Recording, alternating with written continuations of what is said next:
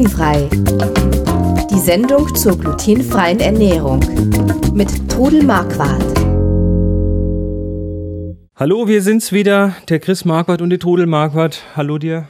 Hallo. Und wir reden hier über die glutenfreie Ernährung. Äh, speziell für Zölis, aber auch andere, die sich damit einfach mal beschäftigen wollen. Äh, wie immer die Bemerkung, wir sind keine Mediziner oder Ernährungsberater. Alles, was ihr in der Sendung hört, beruht auf unseren eigenen Erfahrungen und auf 20 Jahren Leben mit der Diagnose Zöliakie. Ich selber muss nicht glutenfrei leben, aber meine Mutter, die Trudel, muss das. Ja. Seit 20 Seit Jahren. Seit 20 Jahren, ja. Wie war das so am Anfang, die Umstellung? Nachdem du die Diagnose hattest? Ja, zuerst war das halt mal schwer, weil einem erst mal einfällt, was man alles nicht mehr darf. Aber wie gesagt, es gibt äh, doch sehr viel. Vor 20 Jahren war es nicht ganz so einfach. Aber heute, also ich denke, es ist wirklich viel einfacher geworden. Es gibt sehr viele glutenfreie mhm. Produkte. Mhm. Äh, die Kennzeichnungspflicht ist verbessert worden. Man kann einfach drauf lesen, was drin ist. Und macht es einem schon leichter. Mhm. Und äh, außerdem hilft es natürlich auch, wie bei allen alternativen Ernährungsformen, äh, wenn man vielleicht auch gerne selber kocht oder backt. Das, das auf jeden Fall. Vor allen Dingen, also kriegt, also viele, die früher gar nie gekocht haben und glutenfrei leben, die finden dann doch ihre Freude am Kochen und ich helfe ihnen gerne eben mit meinen Rezepten. Und ähm, ja, es macht einfach dann auch Spaß und wenn es gut schmeckt und wenn es nicht so viel Chemie drin hat, ist doch das wunderbar. Du bist auch manchmal so auf Veranstaltungen vor Ort ähm, immer wieder mal von diversen Herstellern auch eingeladen, um dann, ja, um ja. dann vor Ort äh, zu helfen. Du bist in der Zöliakie-Gesellschaft, du machst da immer wieder mal Back- und äh, Kochkurse. Also für die Gruppen, äh, die in der Zöliakie-Gesellschaft sind, halte ich dann öfters mal Backkurse mhm. und äh, bin also gerade auch von, äh, von der Firma Share, für die ich schon Rezepte entwickelt habe, bin ich auch schon bei Events eingeladen gewesen ja. und habe dann dort mit den Leuten gebacken oder ihnen gezeigt, einfach wie man was machen kann. Mhm. Also für die, für die Zölis da draußen, die äh, gerne mal so, so einen Backkurs mit dir machen möchten, dann äh, sollten die schon auch möglicherweise in der, in der Deutschen Zöliakie-Gesellschaft Mitglied werden. Ja, und, in der äh, Terminliste. Äh, und dann kriegt man, man da die Terminlisten sehen. und kann also, dann auch an diesen Kursen teilnehmen. Ich mache halt die Kurse jetzt nicht zu weit weg, aber so im Raum von 100 Kilometer gibt es schon immer wieder mal einen Kurs mit mir. Ach, für, für deine Kurse lohnt sich auch eine Reise. Ja, doch. Sagen, sagen viele, sie würden gerne mal hierher kommen und mit mir backen. Gut, ähm, wir wollen heute kurz über Desserts reden. Also nach dem Hauptgericht mit Spätzle und Fleisch und oder vegetarisch und ähm, den ganzen Beilagen und so weiter. Da gibt es ja hinterher dann doch immer auch oh, sehr deutsche Geschichte eigentlich, ne? So ein Eis oder was, irgendwas hinterher, was Süßes. Also mindestens mal sonntags oder an Festtagen gehört, ja, gehört zu einem guten Essen auch ein gutes Dessert. Gut, dann ja, widerspreche ich nicht. ähm, reden wir mal so ein bisschen über ähm, Desserts und zwar fangen wir doch mal beim Eis an. Da, klassisch eine Kugel Eis hinterher oder zwei oder vier. Ähm, Eis glutenfrei, nicht glutenfrei? Also sehr viel Eis ist glutenfrei, aber in jedem Eis ist ein Bindemittel drin.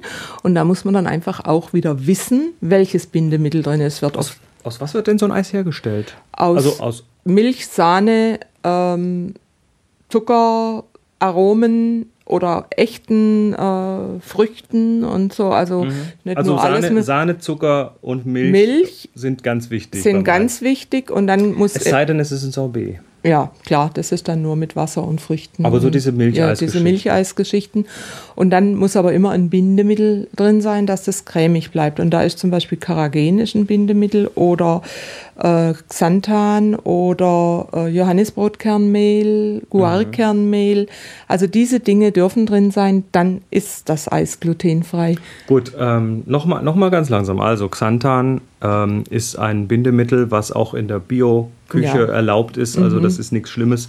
Ähm, Karagen. Ist etwas umstritten. Also ich kann jetzt nicht ganz genau sagen, was da drin ist. Wird oft auch in Sahne verwendet, um mhm. die äh, wahrscheinlich so in Richtung Emulgator, schätze ich mal. Vermute ich mal. Ja, ja, ja. Also da weiß ich jetzt nicht ganz genau. Also ich weiß nur, dass äh, das Karagen nicht so sehr gesund sein soll. Ja, aber das ja. muss aber dann jeder, das können, ja. da können wir, wir sind wie also gesagt also Gluten, keine Ernährungsberater. Nee, nee, glutenfrei ist es auf jeden Fall. Ja. Und äh, auch wenn, wenn ihr jetzt zum Beispiel in eine Eisdiele geht, müsst ihr immer fragen, was für Bindemittel nehmt ihr in euer Eis? Ist euer Eis glutenfrei? Und inzwischen gibt es viel Eis, das glutenfrei ist. Okay, aber äh, Ja. das müsste dann ein Eisstand wissen oder zumindest der, der es gemacht hat. Ja, der es gemacht hat, ja, aber an diesen Eisständen sind halt oft irgendwelche Hiwis da, die, die es eben nicht wissen. Und was dort auch noch das Problem ist, ist dann die Eiswaffel, die vielleicht schon über diese Eisboxen gebröselt ist. Aber jetzt kommen wir ab vom Thema. Nö, das Nicht? das- Gehörtest du? das Okay. Gehört dazu. Ja, ja. Also Vorsicht, ne? Dessert, Ja, äh, ihr seid irgendwo in der Stadt, wart, Mhm. wart irgendwo was essen, geht hinterher ein Eis essen. Ähm, kann natürlich passieren, dass die, Mhm. ähm, wenn, also man muss sich das einmal mal vorstellen, eine Bedienung ähm, gibt über die Theke ein Eis raus und da ist eine Waffel, und da bröselt irgendwas in den, Ja. in den Eisbottich, äh, der drunter steht und dann kann natürlich schon eine Kontamination da sein. Also man muss aufpassen. Ihr müsst als Eis euch dann im Becherchen bestellen und am besten ist, also wenn die Leute sich auskennen, wenn sie aus einem neuen Eiskübel das Eis rausnehmen mit einer, einem frischen Löffel. Dann Mhm. Genau, weil der Löffel, ja, Es. Ja, ja. Aber das vertiefen wir jetzt nicht so. Kon Kontaminationsmöglichkeiten. Also das Eis. ja. Was sind denn so äh, noch andere Desserts, die man so in Deutschland Pudding. bekommt? Pudding, der Pudding, klassische, der klassische Schokopudding. Schokopudding, äh, den viele eben aus Puddingpulver machen, kann man natürlich auch selbst machen mit Maisstärke, Kartoffelstärke, Kakao, Zucker, kann man Pudding selbst machen. Aber Puddingpulver auch bitte durchlesen, ob es glutenfrei ist, wobei es gibt ganz viele äh, Puddingpulver, die glutenfrei sind. Also, Also ich erinnere mich an Pudding, den äh, früher äh, meine Oma, deine Mutter gemacht hat für uns. Sie hat einen Karamellpudding gemacht. Mhm. Ah, der war lecker. Und zwar von, von, äh, von vorne, also wirklich ohne Fertigpulver. Ja. Jetzt lass uns mal kurz zusammenbringen, wie das Rezept geht. Also man, man nimmt da Zucker und Karam- Butter und Zucker. karamellisiert das erstmal, lässt Karamell- also so leicht an, ganz leicht anbräunen. Und, ja, also ich glaube, die Butter braucht man gar nicht unbedingt mit Zucker, Zucker- karamellisieren. Zucker war, glaub, nur der. Zucker in einem heißen Topf karamellisieren lassen, aufpassen, dass er nicht zu dunkel wird. Und dann die Milch dazu. Dann die Milch dazu. Dann ist das erste Mal, wird der Zucker erst einmal ganz hart durch die äh, kalte Milch und dann, ihr seid immer daneben Und dann sich im Topf. auf. Und dann löst sich der auf und dann äh, bindet man den mit Maisstärke. Ich glaube, das war so Mondamin, Mondamin, oder sowas. das was, ist was dann, Maisstärke, was, ja. Also hier Markenname, gibt Ja. natürlich eine andere, aber äh, dann wurde das quasi vorher mit Wasser erstmal Ja. so ein bisschen vermischt, so ein Löffel. Mhm. davon oder zwei und dann äh, kam das in diese Mischung rein, Ja. wurde also mit dem Schneebesen dann in dieses heiße Zucker, Karamellzuckerwasser rein, äh, Zuckermilch reingerührt und dann äh, wurde der dadurch dick und dann hat sie zum Abbinden noch ein Eigelb Ja, reingequirlt. ja, und den dann kalt werden lassen. Und ihr Ist habt Vanille dran? Ja, ja, ihr Echte habt Vanille dann dran. immer, äh, also normal, viele Leute mögen ja die Haut auf dem Pudding nicht, aber ich Oh. erinnere mich dran, dass ihr immer gewartet habt, bis der Haut gezogen hat, der Pudding. Ich, ich bin ja dafür, dass man Pudding äh, am besten immer in ganz großen, breiten flachen Gefäßen machen sollte, damit er mehr Haut kriegt. Ja, gut, okay. Ja, total toll. Ähm, also das geht. Da, äh, der Mondamin, ähm, äh, Maisstärke, überhaupt kein Thema. Die ist glutenfrei. Gut. Also zu, Gelatin ist auch glutenfrei, wenn man Dessert macht mit Gelatin, also irgendeine Mousse oder so. Also ich mache zum Beispiel so eine Orangenmousse, da brauche ich halt Gelatin rein. Aber die, die jetzt Gelatin aus welchen Gründen auch immer nicht nehmen mögen, können auch Agar-Agar nehmen. Das ist also auch ein Geliermittel. Ein natürliches, auch veganes Aus einer Alge kommt das, glaub Das ich. kommt aus einer Alge, ja. Das kann man also auch nehmen. Pektin ist auch ein Geliermittel Das kommt aus Äpfeln. aus Apfelkernen, ja. Und ähm, ja, und dann ist so, also für die Leute, die jetzt zum Beispiel laktosefrei leben müssen, laktosefrei gibt es eine Alternative. Also bei uns in Deutschland sind wir sehr gut äh, bestückt mit Alternative für die Milch dann und die für Sahne. Milch oder Quark oder Sahne oder Mascarpone, zum Beispiel ein Tiramisu ist auch ein toller Nachtisch. Tiramisu hat ja Löffelbiskuits drin. Die gibt's inzwischen sehr gute, glutenfreie von verschiedenen Firmen. Und da kann man also ein tolles Tiramisu draus machen. Und Tiramisu heißt nicht nur mit äh, Espresso und Mandellikör. Man kann ein Erdbeer-Tiramisu machen, ein Himbeer-Tiramisu, ein Da melden sich jetzt wieder die Orangen-Tiramisu. Ja, lass die Puristen Puristen sein. Ich habe das sogar schon als Tortenersatz gemacht, äh, Tiramisu, und ist super gut angekommen. Ja. So, ähm, bisschen. Nee, warte mal, bleib, lassen wir noch mal bei so typisch deutschen Sachen bleiben. Milchreis, also jetzt mal wieder mit Milch, ja, ähm, ja, ja. Milch und Reis. Milchreis, ja. Also ich, Milch, Reis und Zucker, oder? Ja. Mehr ist es ja nicht.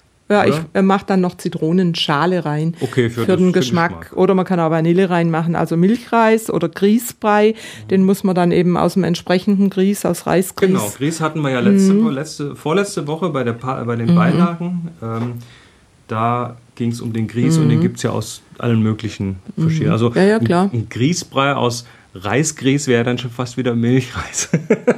Ja, ja, aber man kann dann auch Grießschnitten machen, süße Ja. Grießschnitten. Und äh, ja, also es gibt für alles eine Möglichkeit. Zum Beispiel ist auch noch ein schwäbischer, sch- schon fast eine Hauptspeise oder als Dessert ein Ofenschlupfer. Sagt ihr das was? ähm, äh, das war, was war denn das? Ja, das war Brot.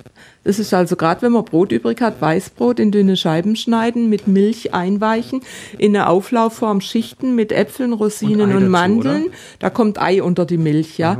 Und dann äh, mit oben drüber mache ich Blätter, geblätterte oder Mandelblättchen und Butterflöckchen und Zucker und das dann backen im Ofen. Und dazu eine Vanillesoße oder ein Kompott. Und das Brot in dem Fall natürlich glutenfrei. Ja, klar. Ähm, wie sieht es denn aus mit sowas wie einer Creme Brûlée? Crème Brûlée geht gut. Crème Brûlée ist ja eigentlich nur aus Eigelb und Milch und, Und Zucker. Äh, und Zucker natürlich. Genug Zucker. Und das lässt man dann stocken im Backofen in ein Blech mit etwas Wasser gesetzt.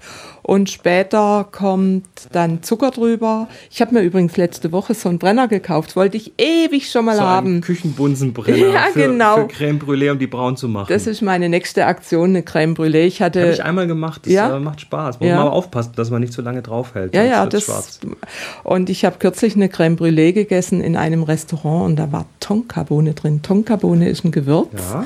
Das ist eine kleine, ähnlich wie äh, Muskatnuss, so ein hartes Teil, das man reiben muss. Das reibt man auch so auf sowas wie eine Muskatreibe. Ja, genau. Und das ist also ein geniales Gewürz, was man sehr sparsam benutzen muss, aber gerade für solche Desserts einen gigantischen Geschmack gibt. Die, die Tonkabohne ist unglaublich lecker, Mhm. auch ein bisschen ungewohnt. Ähm, geht so ein bisschen ja so in Richtung Vanille, aber auch nicht wirklich. Hat was ganz Eigenes. Ja. Ähm, muss man aber tatsächlich vorsichtig sein. Die ist nämlich auch nicht ganz unumstritten, weil so wie die Muskatnuss. Wenn man eine ganze Muskatnuss isst, dann ist das für den Körper auch nicht gut. Wenn man eine ganze Muskatnuss, ich glaube, eine ganze Muskatnuss kann einen Erwachsenen töten. ja, ein das ist Gift, ja. das ist ein Nervengift. Und Also so wird es bei der Tonkabohne. Aber die benutzt man in solchen Minimengen, also praktisch eine kräftige Prise davon. Und das, Mhm. Ich äh, finde Tonka dann. auch lecker. Ja, ich mag es auch gerne, Desserts. ja. Ähm, ja, haben wir noch ein paar Nachtische. Also- ähm, Obstsalat. Ja, Obstsalat ist immer gut oder zum Beispiel eine Mousse kann man auch ganz schnell machen. Eine Schokomousse ist zwar ein kleines Bömpchen,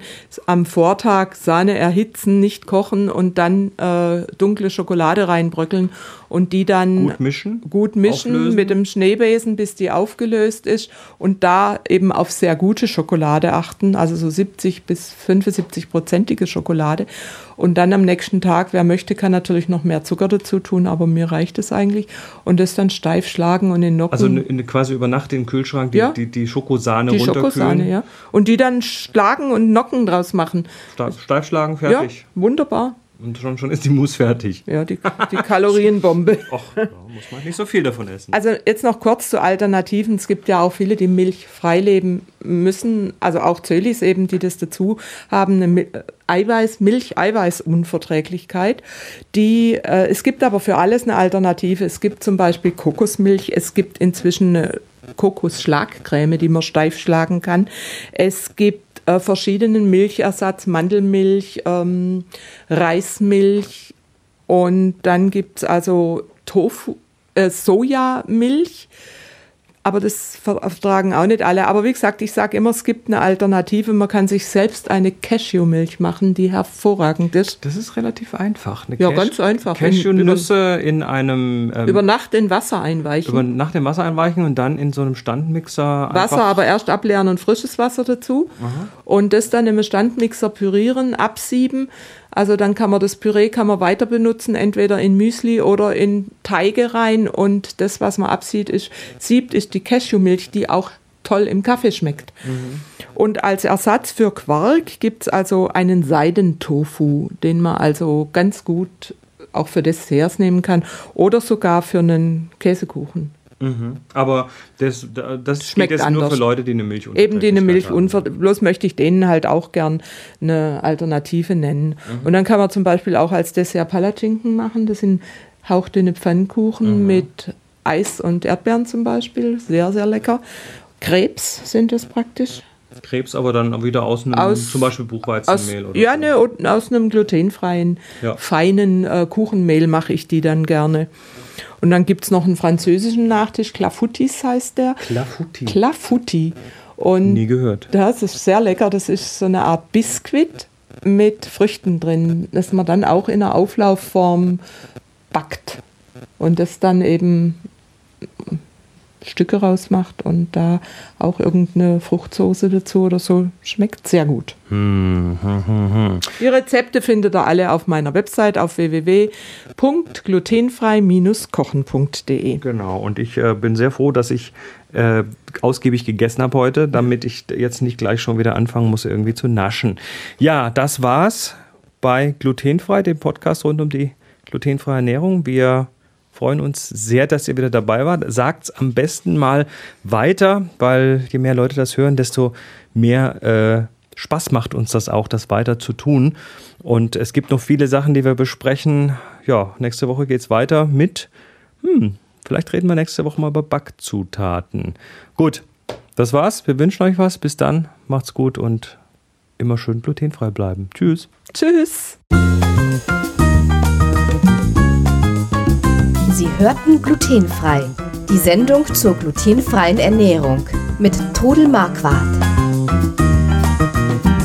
Über 900 glutenfreie Rezepte und weitere Informationen auf www.glutenfrei-kochen.de.